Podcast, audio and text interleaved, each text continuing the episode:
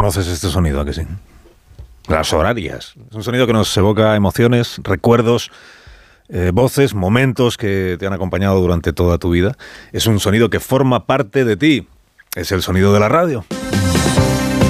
100, 100 años después. 100 años después la radio es más radio que nunca, está más viva que nunca, se adapta y transforma con la mirada siempre puesta en el futuro y por supuesto está disponible donde, cómo y cuando tú quieras. Y por eso en este Día de la Radio, desde más de uno, desde Onda Cero, quiero desear a todas las cadenas, a todos los oyentes y a todos los anunciantes un feliz Día de la Radio. Llevamos 100 años emocionando y esto solo es el principio.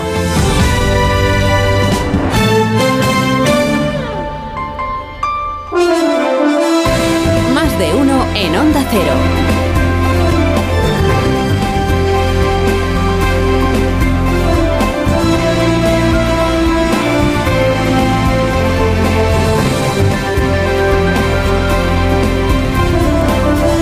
¿Cómo están? Bienvenidos a una nueva mañana de radio. Estrenamos el 13 de febrero de 2024. Tampoco se piense nadie que yo voy a estar aquí 100 años más. No le dé a, nadie un parraque al, al imaginarlo. Otros vendrán. Otros vendrán que nos heredarán. Y que harán sermones más cortos. ya, ya lo verá usted. Bueno, ¿quién dice, ¿quién dice que al presidente del gobierno no le gusta la pluralidad de opiniones? Injusta acusación.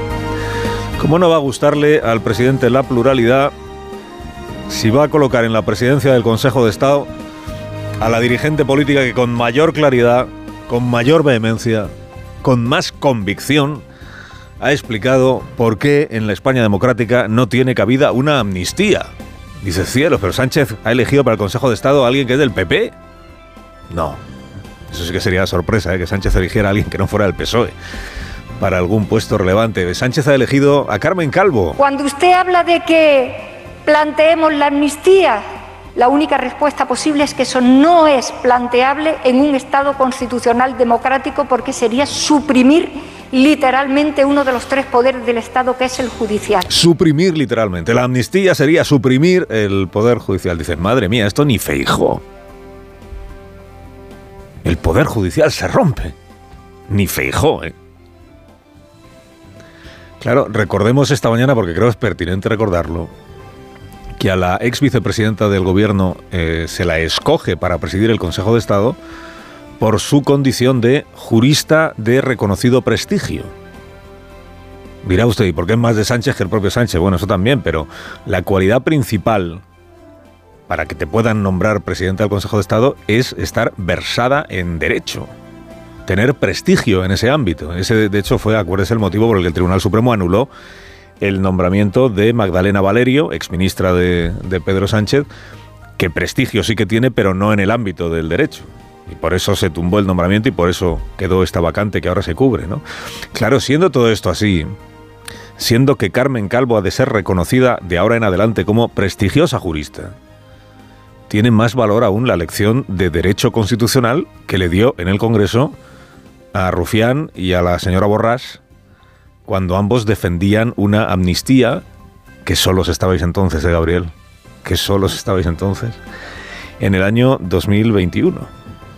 Hizo esta lección en el Congreso de los Diputados la señora Calvo, pero es que después amplió esa lección en esta declaración radiofónica que vamos a rescatar ahora. Entiéndame, si Sánchez rescata a Carmen Calvo, a ver por qué no vamos a poder nosotros rescatar una lección de Carmen Calvo. Presidenta del Consejo de Estado, adelante, por favor. Es que la amnistía está prohibida en nuestra Constitución, absolutamente prohibida.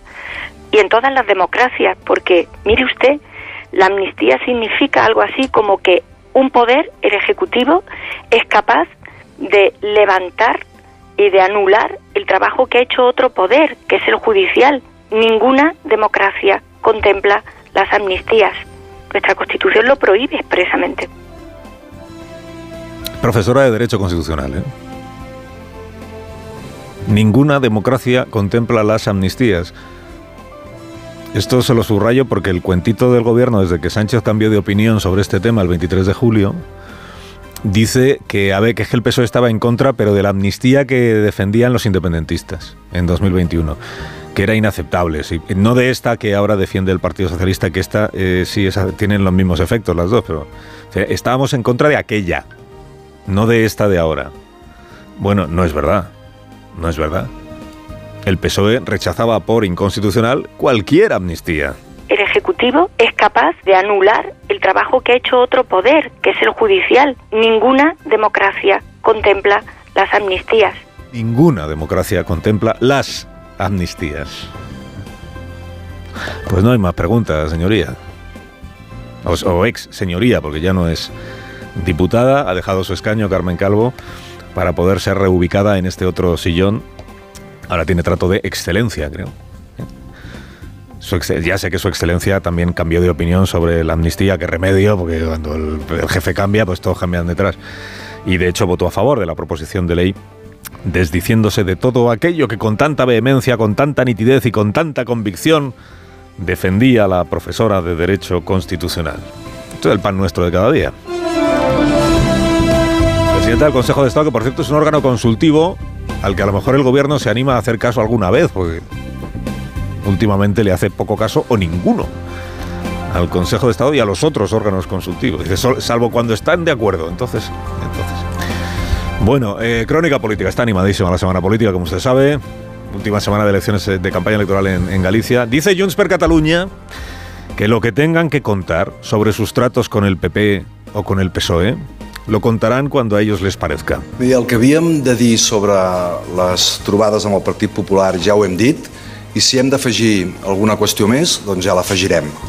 Lo que teníamos que decir sobre los tratos con el PSOE ya lo hemos dicho. Y si tenemos que añadir algo más, pues ya lo, ya, lo haremos, ya lo añadiremos, dijo ayer el señor Rius, que es de Junts per Cataluña. Pues animémosle a él y al resto de los dirigentes de Junts, animémosles todos a coro esta mañana, que lo cuenten. Que lo cuenten, que lo cuenten. Que no esperen más, que, que suelten todo lo que tengan que contar. Eh, estamos deseando saberlo. ¿De qué hablaron? ¿De qué no hablaron? ¿Con quién se vieron? ¿Con quién no se vieron? ¿Hasta dónde llegó cada uno en sus ofertas? ¿Qué estaban dispuestos a aceptar los unos? ¿Qué no los otros? ¿Qué sí? ¡Que lo cuenten! En aras de esa transparencia que todos los partidos predican, pero ya a la vista está que luego ninguno se aplica a sí mismo. La transparencia. El, el, señor Puigdemont, que está contrariado por lo del Parlamento Europeo de la semana pasada, con la trama rusa y todo aquello, se ha abonado, el presidente Puigdemont, que dice Zapatero, el presidente Puigdemont, se ha abonado al, al anda que el día que yo hable, anda que el día que yo hable. lo que podría salir de esta boca, ¿no? Con Puigdemont tenemos la ventaja de que todo lo va anotando en su diario. Y luego va haciendo libros con las anotaciones en su diario. Libros en, los que queda retratado él y quienes le visitan. Los visitadores de Waterloo. O sea que todo lo que esté pasando estos días, todo lo que pasara en el mes de septiembre, todas las todo eso lo tendrá apuntado. Pues, ¡Que lo cuente! A cinco días de las elecciones en Galicia, el PP debía de verse tan seguro de su mayoría absoluta que decidió sabotearse a sí mismo y para darle un poco de emoción, digo yo, a la, a la recta final de la campaña. Feijó contó que en menos de 24 horas rechazó la amnistía, que indultara a Puigdemont sin que antes sea juzgado, pues como que no, que no se dan las condiciones, claro. Entonces dice, cuando se den? Si alguna vez se dan, ah, entonces sí. Bueno, todo esto que les contamos ya ayer, ¿no? La conversación eh, off the record del señor Feijó con periodistas, creo que he leído que son 21 medios distintos. O sea, que no eran dos, eran lo que dijo, lo que no dijo, lo que el PP entiende que ha sido malinterpretado. Bueno, la portavoz del gobierno Pilar Alegría a esto de no se dan las condiciones para indultar a Puigdemont, le ha aplicado el, el PSOE Translator y le ha salido esto. El Partido Popular quiere aprobar los indultos. El Partido Popular quiere aprobar qué indultos.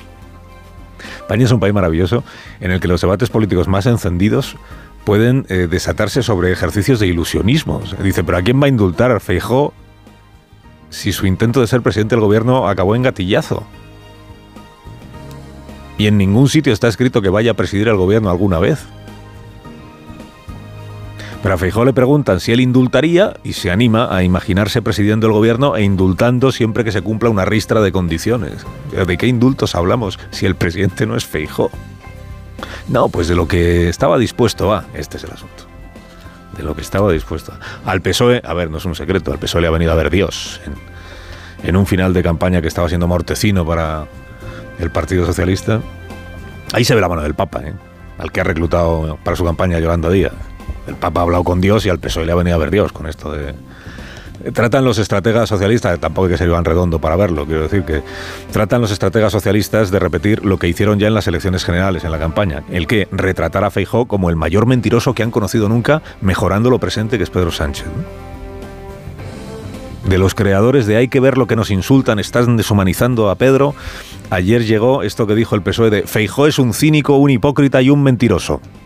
No se considera insulto nada de todo ello porque el PSOE no lo dice con ánimo de deshumanizar a nadie. Cínico, hipócrita y mentiroso. Claro, al cabo de un mes, lamentándose de que el PP metiera la amnistía en la campaña gallega, de que Feijó estuviera desplazando a Alfonso Rueda, que es el candidato, ahora, ahora son los socialistas, claro, todo se da la vuelta, ahora son los socialistas quienes solo hablan de Feijó, que no de Rueda, solo hablan de los indultos, solo hablan de los tratos del PP con Junts per Cataluña, pero este no era un asunto que no, no interesaba a los gallegos, que decía el señor Gómez Besteiro la semana pasada en este programa. Dices, a ver, en campaña electoral, si te sirven un balón a portería vacía, dice el adversario te lo ha puesto ahí para que remate. ¿Qué haces tú? Pues rematar. E intentar marcar, pues claro.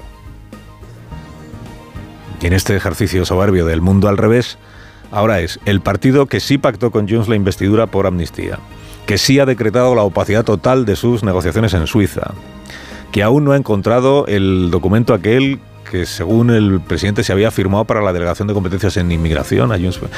El partido que está negociando con Puigdemont sin cámaras ni micrófonos, el que, el último o enésimo remiendo a la ley de amnistía, es ese partido quien le exige al partido de enfrente transparencia. Exigimos aclaraciones y transparencia y que nos diga qué pactaron, qué pactó el Partido Popular con Junts. Bueno, ¿qué pactó? Si acaso será que intentó pactar, porque al final pacto no. Quien acabó pactando, porque esto era uno o uno o el otro, ¿no? Decía Puigdemont, ¿a quién invisto? ¿A Feijó o a Sánchez? Estas son mis condiciones. Pues acabó invistiendo a Sánchez. Y ahí sí se sabe lo que pactó. Oye, lo que te que contar Junts per Catalunya, que lo cuente, que lo cuente.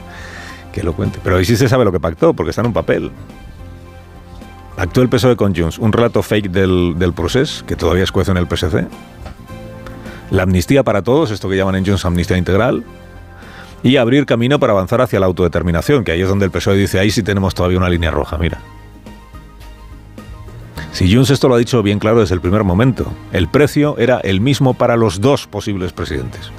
Lo expuso sin disimulo alguno Puigdemont en aquella conferencia lista de la compra que pronunció en septiembre. Estas son mis condiciones. Feijó dijo, pues no va a poder ser. Dice, porque tenía ayer al lado a Vox, que no le... Bueno, sí, puede ser. Y Sánchez dijo que por supuesto que sí, va a poder ser, lo que hiciera falta. Es especulativo decir, no, pero Feijó al final no pudo. Habría dicho que sí, pero no pudo porque tenía Vox ahí diciéndole, pues es especulativo, pero es verdad que pudo ser, esa la razón. Sánchez nunca tuvo ese problema porque todos sus socios son pro amnistía y pro autodeterminación. Y firmó. Y, y, ese es el problema que tiene ahora el presidente, que prometió una amnistía integral y ahora no sabe cómo cumplir la promesa. Porque tiene ahí a los jueces, malditos jueces, a los fiscales, malditos fiscales, que se le desmandan jueces y fiscales. A las nueve estará aquí, por cierto, el fiscal general del Estado, el señor García Ortiz. Tiene el Partido Socialista una excelente oportunidad esta mañana de aplicarse todo lo que ayer exigió al PP y empezar a, contar. Todo se sabrá, pues que se sepa de una vez, hombre, que se sepa. Carlos Alsina, en Onda Cero.